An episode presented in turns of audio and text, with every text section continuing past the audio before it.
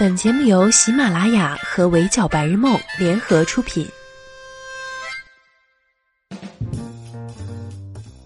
闹钟只能叫你起床，我负责叫醒梦想。Hello，大家好，欢迎收听本期的 Madam 神侃娱乐圈，我是 Madam 九九。第十三届中国金鹰电视艺术节在长沙举行完毕了。前几天呢，Madam 的朋友圈几乎所有的追星女孩都在为自家爱豆卖力打头，就指着他们能在开奖的时候有个姓名，也算是业务能力被业内肯定了。不过，比起金鹰节闭幕式才会揭晓的金鹰奖得主，前两天讨论度更高的还是开幕式上的金鹰女神的人选。严格来讲，基本每届金鹰女神公布前都会掀起当红小花粉丝撕逼的腥风血雨。这次当然也没能幸免。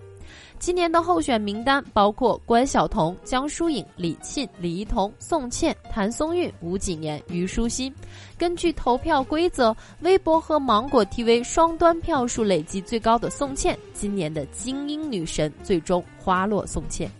投票到最后，基本就是宋茜和谭松韵两家粉丝在 battle 了。大家都是暗地里较劲儿，但谭松韵经纪人一个手滑，直接把矛盾搬到了台面上。经纪人先是点赞了一条吐槽金鹰节随意，内涵宋茜心疼谭松韵成炮灰的微博，又取消。后来出面道歉，说自己是手滑，真不是有意的，向波及到的同行们道歉。身在这个行业，优秀的人这么多，能被大家看到、能提名的，都是优秀的好姑娘。不管最后谁成了这个女神，都是值得骄傲和祝福的。但还是晚了，宋茜的粉丝并不原谅她，还说经纪人茶味儿十足，表面道歉，背地里营销号不停手。经纪人还亲自下场造谣，求放过宋茜和宋茜粉丝吧，他们家实惨。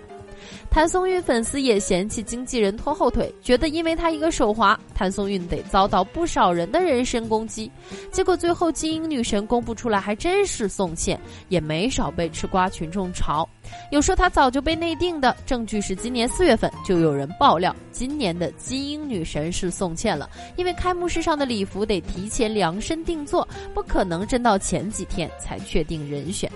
还有嫌弃他演技差的，说不论看演技还是看作品，明显都是谭松韵赢啊，不懂怎么会选宋茜。当然，也有人帮宋茜说话，甚至觉得宋茜和谭松韵不在一个咖位。宋茜红透亚洲的时候，她还没出道呢。还有人分析，宋茜是爱豆出身，粉丝战斗力更强。谭松韵虽然路人缘好，但死忠粉和战斗粉没有那么多。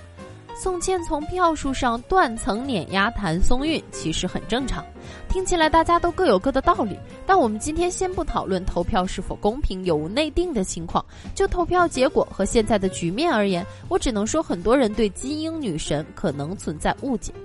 咱们得先明确，金鹰女神不是一个奖项，不是谁演技好谁就更有资格获得。往年通过由主办方评选，今年的规则是微博和芒果 TV 两个平台的投票总数决定，可以说只取决于候选演员的人气。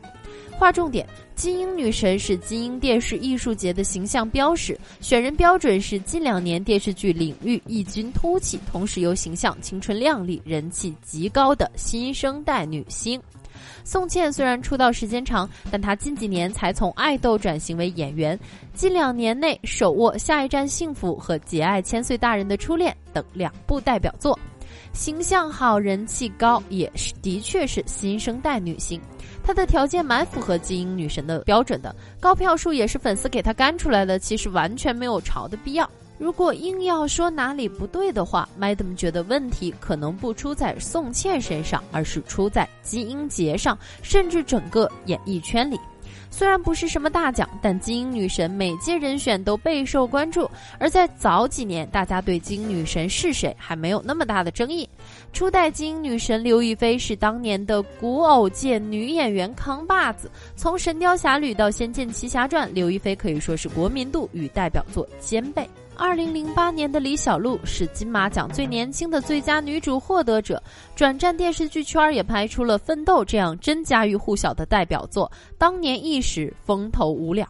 二零一零年的王珞丹在白百合横空出世前就是小妞型女演员的代表人物。二零一零年的王珞丹在白百合横空出世前就是小妞型女演员的代表人物，《奋斗》和《我的青春谁做主》也让她底气十足。二零一二年的刘诗诗用一部《步步惊心》跻身八五花前列，也是从这部剧开始，青春穿越题材开始流行起来。二零一四年的赵丽颖通过《陆贞传奇》和《杉杉来了》打开了观众市场，还手握《花千骨》这样的大爆款。二零一六年的唐嫣当时正处于人气顶峰，《夏家三千金》《何以笙箫默》《锦绣未央》的收视率居高不下。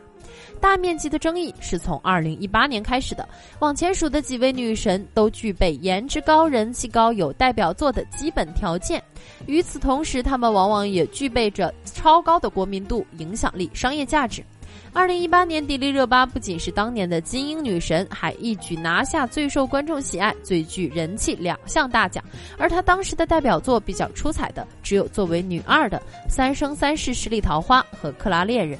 热巴主演的《漂亮的李慧珍》烈火如歌，其实丽人明月心反而并不出圈儿。让她拿奖的《漂亮的李慧珍》在豆瓣不到四分，难以支撑起大爆款代表作的重任。即便如此，热巴最终还是力压一众实力女演员，捧回了金鹰大满贯。这也导致大批观众不满抵制，不仅获奖作品《漂亮的李慧珍》评分一路下跌，热巴本人也多了一个水后的黑城。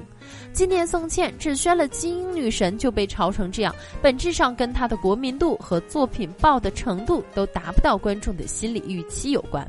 看作品《接爱》，虽然口碑不错，但热度一直没跟上。下一站是幸福，口碑平平，虽然讨论度很高，但说到底只在年轻观众范围内小爆，跟历任金鹰女神霸屏式的代表作不在一个量级上。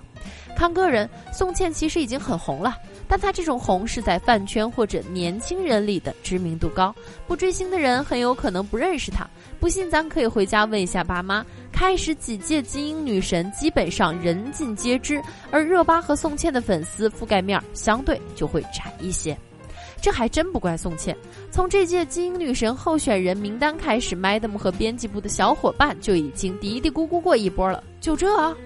但仔细想想又很无奈。我们能感觉到金鹰奖和金鹰女神的质量在逐年下跌，但看着眼下的候选人名单，线上又确实没有比他们更适合的小花了。女演员们正在经历断层式的青黄不接，不论从演技还是名气上，演艺圈已经很久没有出现过四旦双冰那样全国皆知的大明星了。八五花中好几位面临产后复出的难题，个个都是流量小花出身的，他们转型尚未完成，演技一度饱受质疑。其中演技发挥最稳定的赵丽颖，也面临着矮子里面拔大个儿、角色同质化等争议。九零花里，杨紫和周冬雨一起挑大梁，俩人一个主攻电视剧，一个主攻电影。可惜杨紫手中还没有足够有说服力的大奖，而集齐影后大满贯的周冬雨也被怀疑不够有说服力。帮周冬雨冲奖的两部电影是《七月与安生》和《少年的你》，前者是和马思纯一起拿的奖，后者时常被诟病抄袭，还有不少人觉得周冬雨只演她自己，也就是那种古灵精怪、颇有个性的少女。有一说一，Madam 自己觉得周冬雨戏很好，她是妥妥的九零花第一人。但同为影后大满贯，跟巩俐、章子怡、周迅等大花前辈比，周冬雨的演技呀，又没有达到可以封神的地步。零零后的妹妹们倒是有不少被夸有灵气，比如张子枫、文琪等，但她们又没有真正的成长起来。不仅国民度比不上姐姐们，距离拿奖也还有好长的一段路要走。也正因如此，观众虽然对线上常拿奖的演员们不太满意，但你要说有谁真比他更适合吧？大部分人一时半会儿也想不起来。所以啊，归根结底，与其说是奖项的含金量变低，不如说是我们演员的含金量变低了。除了等待更优秀的新人成长起来，观众能够做的也就是保持挑剔和严格，不要向市场屈服，不要因为流行而改变自己的审美。只有这样，线上演员的演技才会更受重视，曾经被流量冲淡的奖项含金量才能一点一点的找补回来。好了，以上就是本期节目的全部内容，也欢迎收听的小耳朵们留言评论，关注微信公众号“围剿白日梦”，我是主播九九，我们下期不见不散喽，拜。